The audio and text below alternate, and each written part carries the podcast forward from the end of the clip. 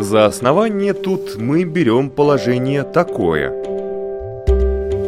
Из ничего не творится ничто по божественной воле. Тит Лукреций Кар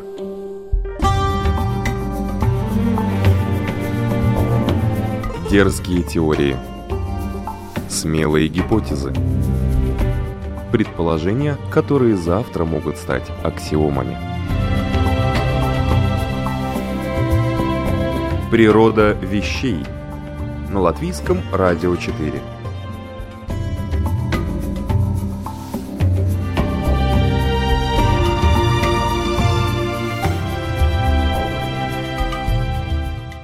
Приветствую всех на волнах Латвийского радио 4. Это программа «Природа вещей». Меня зовут Оксана Резниченко, и сегодня мы поговорим о кристаллах. Кристаллы – самые загадочные объекты, которые с интересом изучают ученые всего мира. По сути, это твердые тела, имеющие упорядоченную и повторяющуюся структуру. Интересно, что кристаллы могут не только расти, как живые организмы, но и самовоспроизводиться. Один из популярных сценариев апокалипсиса, написанный знаменитым фантастом, химиком по образованию Куртом Вонигутом, связан именно с кристаллами. В нем вода, меняя свою структуру, замерзает, превращая нашу планету в холодный ледяной осколок. Инженер и физик Клавдия Китова из Краснодара заканчивает аспирантуру по теоретической физике и занимается компьютерным проектированием новых материалов. А еще Клавдия увлеченно изучает свойства кристаллов и видит в них не вестников апокалипсиса, а будущее человечества и науки. Когда я говорю о кристаллах, ну, то есть обычно люди представляют себе такой классический кристалл типа горного хрусталя, такая красивая штука, блестящая, сияющая на солнце и прочее, прочее. Но когда мы говорим о кристаллах, это скорее о кристаллической структуре. А кристаллической структурой обладают практически все твердые вещества. То есть металлы, магниты, вот сложные какие-то вещества, это все соединение с кристаллической структурой. И что мы делаем, в частности я? Мы ищем новые материалы, которые должны заменить уже существующие. Зачем нам это нужно? Вот, например, сильные магниты. Есть такая штука, очень известный всему, наверное, человечеству сильный магнит на основе неодима. Он действительно очень сильный, он притягивает вообще все, он не оцепляется и очень такой мертвой хваткой обладает. И вот в этом магните используются, например, редкоземельные элементы. А редкоземельные элементы на нашей планете, они все сконцентрированы в одной стране, в Китае. Китай за последние 50 лет стал монополистом в этой сфере и э, владеет практически 94 дня, по-моему, процентами редкоземельных месторождений по всей планете. Причем он их не продает в чистом виде. Продает только в готовом готовом виде, в виде уже изделий. И это накладывает ряд ограничений на все остальные страны. То есть нужно или переносить производство в Китай, или покупать в Китае редкоземельные эти элементы. Они крайне просто, просто невыносимо, как необходимо. Они используются в компьютерах, в офисной бытовой технике, в ветроэлектростанциях, в автомобилях. Ну, то есть список великий, если не бесконечен. И вот э, лет 10 назад ученые стали перед такой проблемой, что если не менять ничего, то в конце концов мало того, что ресурс будет исчерпан этих самых редкоземельных месторождений, но еще и Китай просто ну, совершенно серьезные ограничения накладывает на производство любой э, техники, бытовая или это какая-то профессиональная техника, любая. Ну, то есть монополия есть монополия, и ограничения, наложенные государством, плюсуются к этому, который в Китае существует. И, в общем-то, эта ситуация кажется безвыходной. Ну, то есть как с нефтью, допустим. Можно ее, конечно, чем-то заменить, но все в мире выстроено на том, что она существует, и продукты и переработки используются, и как-то от этой ситуации трудно отойти. Так вот, возвращаясь к редкоземельным элементам, оказывается, что отойти можно. И, например, можно использовать э, разные способы эксперимента, собирать э, тысячи команд ученых, химиков, соединять какие-то невозможные ранее соединения в э, лабораториях, проверять их эффективность и прочее, и прочее, и прочее. Но, опять же, путем поиска оказалось, что гораздо выгоднее в человеческом смысле использовать компьютеры, просто проектирование. Как это происходит? У нас есть определенная программа, которым мы задаем на входе определенное количество химических элементов, определенные внешние условия, обычно только температуру и давление. И задаем программе задание искать соединения наиболее стабильные из всех. И вот таким образом наша умная машина считает, находит соединение, которое стабильно при нужных нам условиях, например, при комнатной температуре. И, в общем, мы это соединение потом берем и используем вместо редкоземельного элемента. И это такое глобальное изменение во всем производстве всех абсолютно сфер человеческой деятельности, которое, я думаю, кажется прям, прям сильно в итоге на производстве в целом. За основание тут мы берем положение такое. Из ничего не творится ничто по божественной воле. Тит Лукреций Кар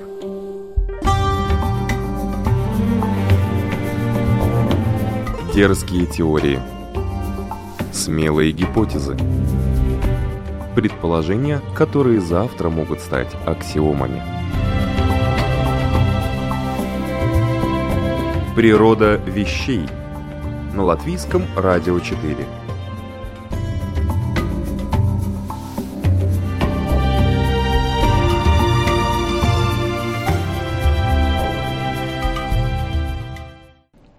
В книге писателя-фантаста Курта Вонигута «Колыбель для кошки» писатель предсказал конец света, который, по его мнению, будет вызван кристаллами – Ванигут придумал новую модификацию льда, так называемый лед-9. Это лед с особой кристаллической решеткой, более термостойкий, чем обычный лед. Попав в мировой океан, лед-9 моментально вызывал кристаллизацию всей воды на нашей планете и превращал в Землю в такой холодный безжизненный ледяной осколок. Такой сценарий, по-вашему, возможен в реальной жизни?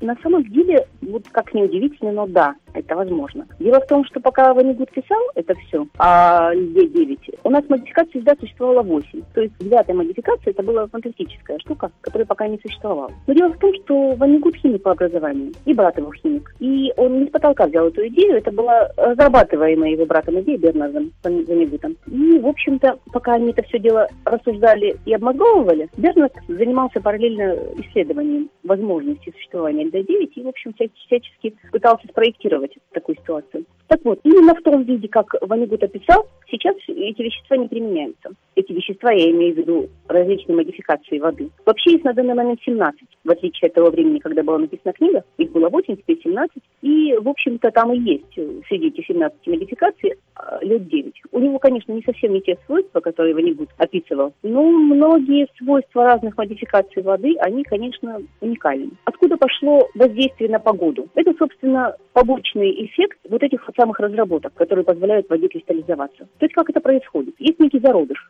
Это такое научное определение. Зародышевая фаза, когда в какое-то вещество, в какое-то соединение впрыскивается как бы соединение другого рода. А это вот то, что у Нигута описано очень так остроумно при помощи пушечных ядер. Вот если, допустим, мы складываем пушечные ядра определенным образом, то следующий да, слой да, ядер, да. который мы положим на первый, он уже будет вынужден формироваться определенным да. образом. То есть это вот Совершенно есть зародыш. Да, только вживую, в смысле, ну, это понятно, что это большое-большое приближение, и вот в настоящем виде это как бы будет подвешенные ядра в каком-то неко, неком таком пространстве. Ну, то есть они не лежат, они как бы подвешены, они развешены там где-то. Это скопление атомов такие вот, э, и вот эти фазы, они чем характеризуются? Что скопление атомов, которые мы называем зародышем, да, можно называть их или э, ядрами пушечными в кучке, которые он описывал, или апельсинами в ящике. Ну, суть в том, что вот эта вот куча ядер или апельсинах – это зародышевое скопление, которое формирует вокруг себя новую структуру. И вот таким образом э, проделывались еще в 40-х годах опыты воздействия на атмосферу, когда в облака такого пара впрыскивали СО2, и, э, в общем, в, в этом облаке появлялись центры. Они распространялись все больше и больше, и фактически, в общем, из этого облака мог вырасти снег. Потом уже в Штатах эти эксперименты прошли в реальности, и действительно, там, по-моему, над Коннектику там просыпался первый искусственный такой снег, смоделирован с помощью этой технологии. Что я хотела сказать? Несмотря на кажущуюся фантастичность этого произведения, да, почему я вообще его все время вспоминаю и думаю о нем? Дело в том, что оно совершенно научно. То есть Ванигут, писатель-фантаст, взял совершенно научную методику, использовал научный подход научный, рациональный и рассказал нам, как может быть. Это возможно. Вот на данный момент я могу сказать, что это возможно. И этот процесс упрощается или усложняется тем, ну, в смысле, усложняется в плане последствий для человечества, упрощается смысле как это вообще произойдет, упрощается тем, что сейчас это можно смоделировать на компьютере. Вот та же программа, о которой я говорю, мы используем эволюционный подход, так называемый. Вот мы задаем э, системе, опять же, список химических элементов, задаем э, конечные параметры, какие мы хотим получить, и опять же, тем же способом, как мы ищем, допустим, замену элементом, тем же способом ищем такое состояние воды или такое соединение чего-либо с водой, при котором э, большие объемы воды могут превратиться в лед. И да, это соединение находится. Это слегка удивляет, если не сказать ужасает. Ну да, это возможно. То есть вот мы практически подошли вплотную к фантастическим романам, и в очередной раз получается, что фантасты немножко спрогнозировали будущее. Ну, естественно, я надеюсь, что ни у кого не возникнет специального намерения так делать с нашей водой на планете, э, и никто не, не смоделирует это вещество в реальности и не поднесет его к воде, чтобы оно так сработало. А нечаянно ну, да. это может быть? Вот нечаянно?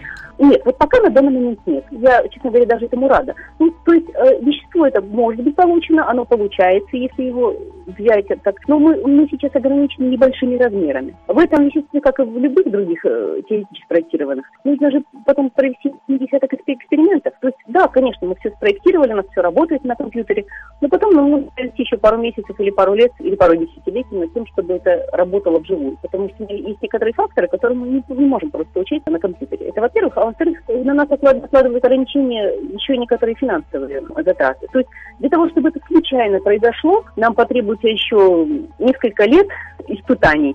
И, и испытаний, причем не на таких масштабах, как сейчас происходит, на нанометрах там, да, а на, на масштабах таких сопоставимых литром, например, воды, да, хотя бы. То есть чисто теоретически, если пройдет еще несколько лет испытаний, да, и вот люди специально в этом направлении будут работать, то да, в принципе, это возможно, в принципе. Но мне очень хочется надеяться, что это на, на эту тему никто не станет экспериментировать в таких масштабах. Интересных экспериментов с кристаллами хватает. Я вот смотрю, что и российские, и американские ученые, например, экспериментируют с магнитами, магнитами и уже создан двухмерный магнит. То есть магнит толщиной в один атомный слой. Да, это возможно, так это создается, да, разумеется. Единственное, что мы не получили до сих пор, получим, скорее всего, магнитные монополи, ну, то есть магнит без полюсов, то есть с одним полюсом как бы. Ну, видимо, это невозможно, потому что сам принцип магнита, он строится на, если спуститься на микроскопический уровень, то магнетизм – это э, свойство релятивистское, то есть оно объясняется только и исключительно эм, теорией относительности. И если говорить о теории относительности, то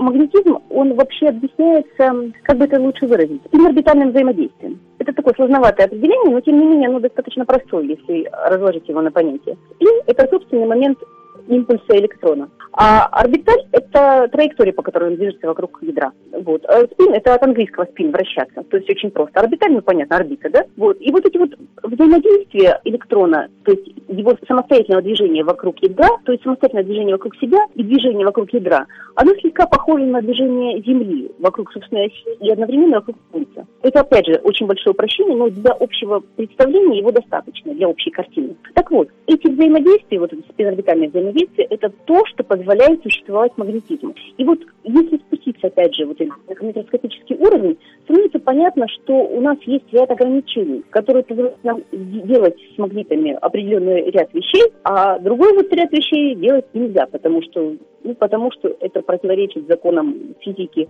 на квантовом уровне. То есть, да, двумерный магнит мы сможем создать, а вот магнит э, с э, монополем, ну, не двумя полюсами, северным mm-hmm. и южным, да, а вот с одним не сможем. То есть ограничения, конечно, есть. Ну вот этот даже двухмерный магнит, это очень полезная вещь, хотя он сейчас, я так понимаю, такой как бы, как сферический конь в вакууме, вроде есть, вроде нет, он работает при температуре минус 228 градусов, но теоретически его можно в дальнейшем, а, он имеет важное потенциальное применение для создания компьютеров нового поколения? Ну, я физик-теоретик вообще, поэтому эксперимент это, это слегка рядом со мной проходит. Но если говорить о том, что прямо вот заметно, ну, естественно, спинтроника. Спинтроника – это электроника, которая основана на токе спина. Спин, о котором я говорила, этот э, маленький такой волчок. Он очень похож на, вот если представлять спин в, не в квантовых размерах, а в размерах классической физики, то это что-то очень похожее на юлу, на такой гироскоп маленький. Так вот, спинтроника, например, это вот то, то направление, в котором проводится все больше и больше работ, оно все сильнее развивается. И именно вот, что, если говорить об, об эксперименте. В общем, устройство спинтроники в отличие от обычной электроники. Энергию или информацию переносит не электрический ток, а ток спинов, вот этих маленьких волчков. И вот мы изучаем мультифероики. Мультифероиками мы называем материалы, которые обладают электрическими и магнитными свойствами. То есть нам интересны как электрическая их составляющая, так и магнитная. И когда мы будем, когда мы изучаем экспериментально уже э, свойства мультифероиков, мы приближаемся к тому, чтобы записать магнитный вид электрический с небольшим потреблением энергии. Вообще для чего мы все это делаем? Чтобы энергии тратить как можно меньше, а продуктивность была как можно больше. И вот эм, эксперименты на, на, на уровне спиндроники, на уровне спинов, они все больше и больше набирают объем по всем, по всем странам, по всему миру. И, в частности, есть такая сигнаталистическая память, называется феррам. Ну, или ферроэлектрическая ее на Западе называют. И компания Fujitsu, если не ошибаюсь, она интегрировала эти элементы памяти в каждую Sony PlayStation. А это уже миллионы единиц по всему миру. То есть вот эксперименты на уровне вот э, микроскопическом, они приводят к тому, что фактически изменения в мире уже, уже, уже видятся, уже существуют. Вот спинтроника, о которой я говорю, она очень специальная отрасль электроники, она приближает нас к совершенной замене вот этого компонента, большого количества энергии, которое нам требуется для работы всех электрических приборов. Она приближает нас к тому, что этот компонент будет снижаться и снижаться и снижаться. Вот вы упомянули о том, что магнит э, numерный э, работает при минусовой температуре, э, проявляет свои свойства. А мы все время стремимся к тому, чтобы эту температуру повысить до комнатной. Потому что мы наблюдаем очень большие изменения вплоть при э, очень низких температурах и при очень высоких. А наша задача в том, что ну, наша, как вообще физиков, химиков, кристаллографов, людей, которые непосредственно занимаются твердыми веществами, какими-то разработками, э, в том, чтобы достичь стабильности. А стабильное состояние вещества для нас в нашем мире – это состояние его при комнатной температуре. Потому что мы чаще всего работаем со всей этой техникой электроники при комнатной температуре. И, соответственно, стабильное состояние состояние – это состояние вещества с наименьшей энергией. То есть, ну, состояние покоя – это стабильное состояние. А чтобы достичь состояния покоя, надо, чтобы энергия была минимальной из возможных. На этом принципе мы и строим все наши расчеты. Мы ищем минимальную энергию, потому что минимальная энергия равна покою. Покой равен стабильному состоянию. То есть теоретически все очень просто. Мы берем список элементов, как я уже говорила, один, два, три там для соединения, которые нам могут быть полезны. Вот, например, очень полезно такой кусок химической таблицы Менделеева, как переходные металлы они называются, потому что они могут проявлять при разных температурах и металлические, и неметаллические свойства. Вот мы берем на вскидку сколько-то материалов оттуда, назначаем температуру, которая нам нужна, а нам нужна комнатная, назначаем давление, которое нам нужно, нам тоже нужно обычное атмосферное давление, и минимальную энергию ищем при этих условиях. Нашли, получили, значит, стабильное вещество, которое можно применить потом везде. Потом можно его изучать экспериментально, что, собственно, и происходит, и дальше получить какие-то результаты. Вот, кстати, очень интересный эксперимент, сначала теоретически, а потом и на практике провели. А что, что происходит, если менять не компонент температуры, а компонент давления? Вот, например, алмазы, да, они получают в промышленном производстве, получают в промышленном производстве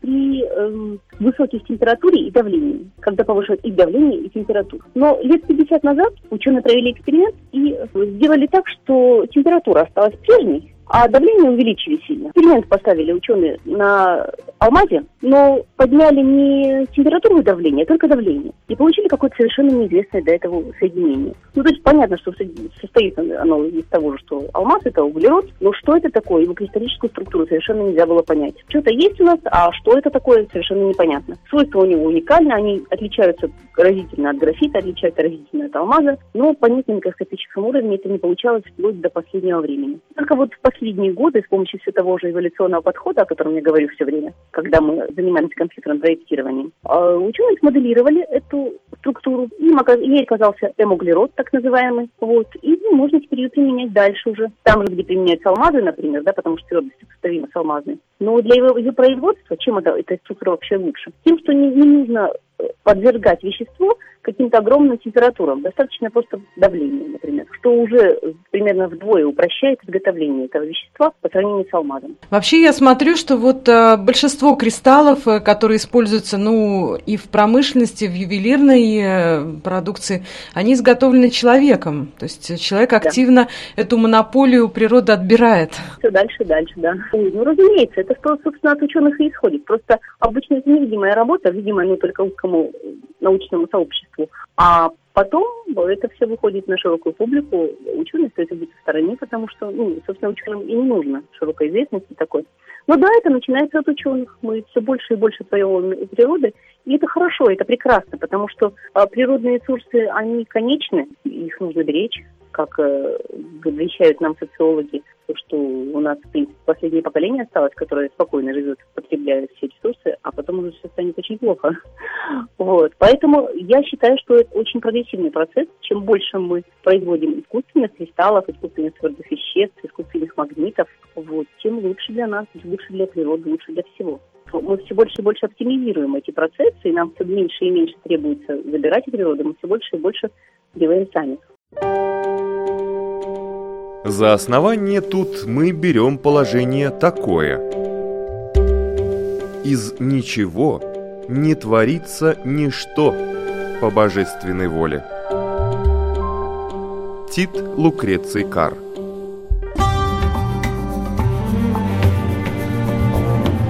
Дерзкие теории Смелые гипотезы Предположения, которые завтра могут стать аксиомами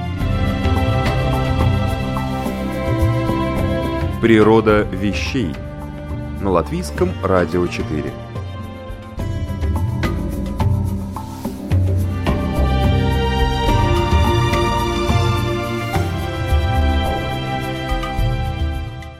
Если заглянуть в будущее, вот мы сейчас говорим о, о настоящем, о таких каких-то смелых прорывах, угу. если попытаться уподобиться Ванигуту и тоже немножечко посмотреть в будущее и даже какую-то, может быть, смелую визию нарисовать, вот как вам видится, где еще могут кристаллы нам не то что даже упростить или облегчить жизнь, а как-то изменить ее? Да, собственно, везде. Я, честно говоря, не вижу никакой сферы деятельности, на которую э, эти изменения не повлияют. Вот, проще сказать, наверное, на которую они, на какой они не повлияют, действительно. Потому что вот медицину, допустим, взять, там мы видим воздействие наших экспериментальных и теоретических разработок напрямую на фармакологию, на фармацевтику, на устройство сканирования. Да, я не вижу, буквально не вижу сферы, на которые бы не подействовали наши разработки. На космос, на космонавтику в целом, э, на астрономию. Это я говорю о тех, вещах, на, которые точно влияют разработки. Да, я, я, честно говоря, это повлияет на все. И мне даже сложновато представить, каким будет мир. Но вот на скидку, то, что я вижу в ближайшие годы, да, я совершенно точно знаю, что китайская монополия на изготовление техники и электроники, она закончится очень скоро. А что будет следовать за этим, я не знаю. То есть я могу предполагать, как как это будет выглядеть, когда производство, наконец, будет выгодно и дешево размещать в странах, которые не Китай. Вот. А это, конечно, сильно скажется на общей картине мира в целом. То Возможно, есть, даже как-то непредсказуемо. То есть вы предполагаете, что вот Китай с его монополией на вот эти редкоземельные металлы, да, что эта монополия mm-hmm. как-то будет обойдена каким-то образом? Да, вот именно тем образом, о котором я говорила, потому что основной элемент редкоземельных соединений, вот неодим, о котором я говорила, он спокойно моделируется теоретически и затем повторяется экспериментально.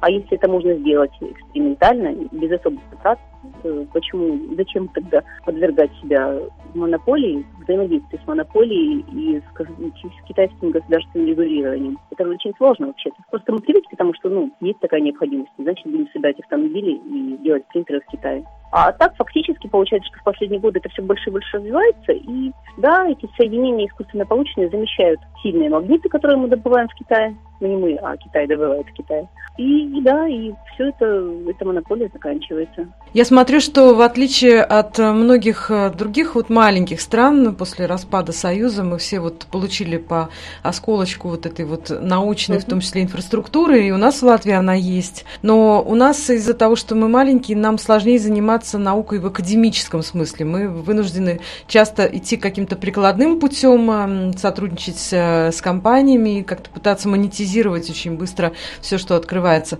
У вас э, есть такая возможность заниматься чистой наукой? Мне вот по описанию вашему кажется, что есть. Да, конечно, есть возможность, но эта возможность именно, возникает именно потому, что сейчас на самом деле деятельность ученых сильно изменилась в последние десятилетия. Если раньше можно было заниматься чистой химией, чистой физикой, чистой кристаллографией, то теперь это совершенно невозможно.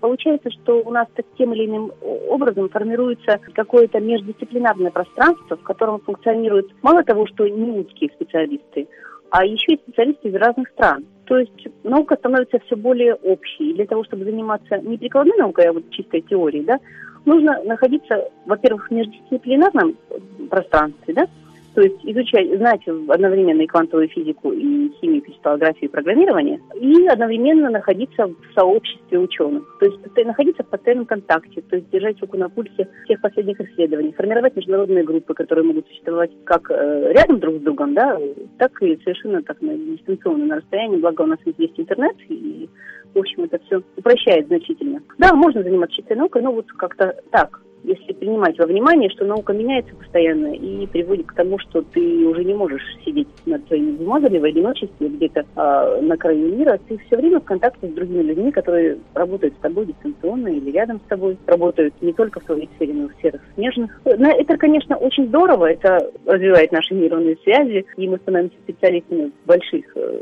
количествах областей. Ну, естественно, это накладывает ряд ограничений, потому что это требует гораздо больших временных затрат. То есть если раньше можно было просто идти по пути, скажем так, квантовой физики и не обращать внимания там, на то, что происходит в, сосед, в соседних областях науки, то сейчас это невозможно.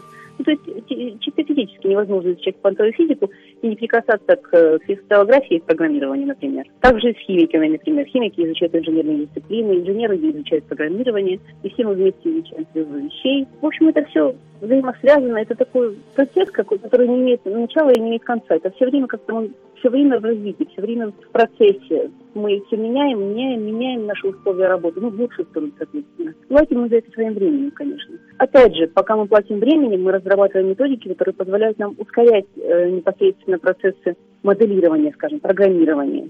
То есть э, времени мы тратим больше, но мы тратим это время на то, чтобы придумать новые способы упрощения нашей же работы. То есть это такой взаимовыгодный, взаимозаменяемый процесс, когда мы собираемся группами и тратим много времени, ищем способы, которые нам это время сокращают. Мы сокращаем время, находим какие-то выводы, приходим к каким-то новым соединениям, результатам экспериментов, оставляем это для человечества и идем дальше. Вот как-то так это выглядит сейчас. Я вижу, что у вас в Краснодаре проходит очень интересный такой формат э, собраний, стендап-битвы ученых, Science Slam, фестиваль наук и технологий у вас проходит, и лектории у вас проходят, и вы очень активно популяризуете науку, помимо того, что занимаетесь, собственно, научной деятельностью. Да, это так. У нас есть тут сообщество э, ученых, э, ну как ученых, популяризаторов, называется матчасть. Его руководительница очень реально э, занимается этими процессами. Это почти целиком полностью ее заслуга. Она организует у нас еще гид-пикник, э, причем он первый в Краснодаре, вот после Москвы и Санкт-Петербурга, то есть ну, по сравнению с Москвой и Питером у нас довольно такой южный город и не столичный совсем. А вот. Но тем не менее, да, благодаря вот этому сообществу отчасти у нас организуются и лектории регулярные, еженедельные лектории очень интересными учеными, с генетиками, с химиками, там, с социологами, с очень многими людьми. И вот Бигпикник. Бигпикник это, конечно, такое большое очень мероприятие, оно собирает очень много людей, и меня это бесконечно радует на самом деле, потому что видно, насколько велик интерес нынешних миллениалов, так скажем, к науке в целом, к популяризации, к, к физике, к космосу, к социологии, к вообще ко всему, собственно говоря. У нас э, наше поколение, молодое поколение, оно очень жадное до науки, до, до новых знаний, до всего, что, до чего могут дотянуться. Поэтому ну, это бесконечно радует, когда ты видишь, например, на том же диск-пикнике количество людей, сопоставимое там с рок-концертом. Это очень здорово. Мне прям кажется, что это очень позитивные изменения в интересах общества в лучшую сторону. Ну, я вообще наблюдаю это не только в Краснодаре. Вот в Саратове, например, я недавно выступала. Там э, лектории Кулика Гутенберга. Гутенберга ну, это название очень такое общее для лекторий по всей стране, по всей России. Так вот, э, лекторий Гутенберга – это вот э, мероприятие, которое организуется во всей России, в разных городах, общим каким-то началом. Тоже организуется совершенно на общественных началах, волонтерами, популяризаторами, которые не получают за это денег. Но людям настолько это интересно, что они предпочитают заниматься этим, даже поступая э, с временем, которое могли потратить на зарабатывание денег, привлекают людей, люди приходят, вот на ежемесячный э, лекторий Курилка Гутенберга в Саратове, я вот точно знаю, что приходит примерно 150-170 человек. То есть столько, сколько позволяет зал. Было, было бы больше зал, наверное, больше бы приходило. На тот же дисциплин при, приходит уже тысячи людей. Ну, людям интересно, людям хочется туда ходить. Это не, про, не проходит как-то в туне. Мир меняется, и мы все-таки оказываем на, на его изменение какую-то небольшую такую роль. Если возвратиться к нашей главной теме сегодняшнего разговора, к кристаллам, это, кстати, вот именно то, что часто вызывает э, интерес, вот первоначальный интерес э, детей именно к вот каким-то наукам вроде физики, потому что а, кристаллы, выращивать кристаллы, изучать кристаллы, это безумно интересно, это такая красивая часть природы, наверное. Вот у вас также возник mm-hmm. этот интерес? Нет, мой интерес на самом деле очень далек был от кристаллов. Вообще я по образованию инженер. Некоторое количество лет после получения образования образования, работала инженером, но решила уйти в другую сферу, где денег больше. Сферой оказалась реклама. Я в ней оказалась довольно успешно. Э, это было довольно здорово в плане денег и довольно плохо в плане самоощущений. Я очень быстро поняла, что это совсем не мое дело, мне нужно возвращаться к тому, чему я училась, чем я хотела заниматься. Вернувшись к этому занятию через несколько лет, я сначала устремилась в астрономию. Поработав немножко на телескопе, поняла, что это тоже не совсем то. Мне необходимо изучить теоретическую физику на уровне таком, чтобы понимать на нанофископическом уровне. И тогда я обратилась к изучению уже на уровне специалиста. Я поступила в аспирантуру, и мне это дело увлекло и захватило, и унесло с собой. То есть изначально я не собиралась стать кристаллографом или специалисткой по квантовой физике. Нет, я думала о том, об астрономии, о космонавтике. Я и до сих пор, кстати, занимаюсь космонавтикой в несколько другом количестве времени. Я больше времени сейчас трачу на физику, чем на космонавтику. Но это все равно осталось моим большим интересом. Но физика меня так увлекла, на самом деле, вот на микроскопическом уровне. А это такой завораживающий процесс, что я с, с огромным удивлением поняла, что то, что сначала должно было стать необходимостью, мне просто нужно было изучить определенную тематику и закончить аспирантуру в этой области. Она звучит довольно громоздко, тема моей диссертации, но это называется феноменологическая теория эффектов орбитального зарядового и спинного упорядочения в оксидах 3D-металлов. Вот такая вот эта штука. Вот. А на практике это означает, что я ищу, изучаю свойства вещей при разных внешних условиях. И нахожу поразительный результат на самом деле. Собственно, в рамках вот этой теории, феноменологической теории эффектов упорядочения в металлах, вот это, собственно, в эту теорию все и укладывается. Кристаллография и квантовая физика, и все, что, все, все, с чем связана моя работа сейчас, это не было таким вот ну, детской мечтой. Детской мечтой было просто делать что-то полезное, какое-то, что-то такое интересное. Ну, человек, который вырос на фантастике, собственно, неудивительно, что я потом этим занялась. Но то, что возникло по необходимости, как та же теоретическая физика, потом теперь стало очень увлекательным делом, которому я посвящаю большую часть своего времени и которым мне очень радостно заниматься. Но я надеюсь совместить, наконец, мои э, изучения квантовой физики и кристаллов, и металлов, и магнитов, все, что изучаю. Я хочу совместить это все с другой моей большой любовью с космонавтикой, потому что я на вскидку знаю, что некоторые эксперименты по кристаллам проводились на МКС. Э,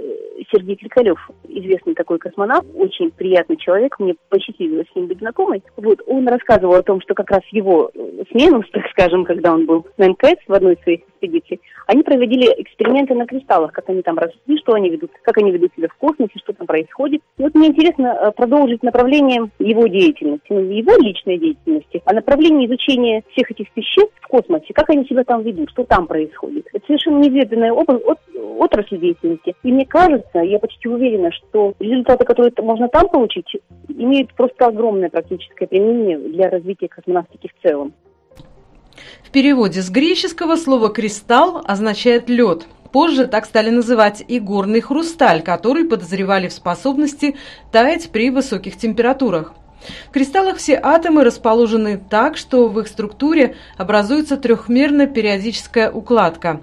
Самые крупные кристаллы в природе найдены в мексиканских пещерах. На глубине около 300 метров ученые нашли кристаллические образования размером до 15 метров из селенита.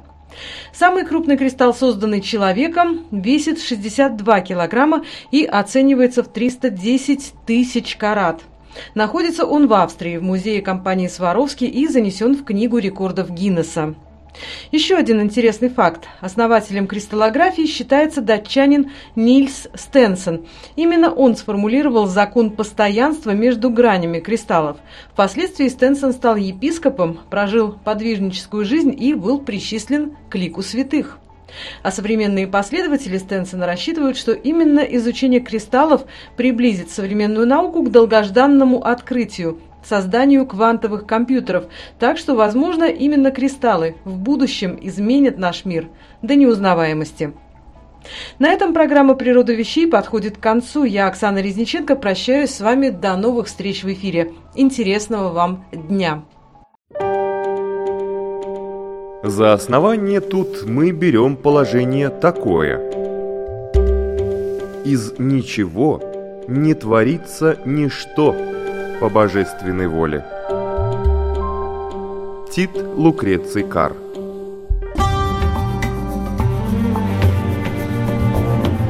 Дерзкие теории. Смелые гипотезы. Предположения, которые завтра могут стать аксиомами – Природа вещей. В четверг в в 15.10 и в воскресенье в 10.10 на Латвийском радио 4.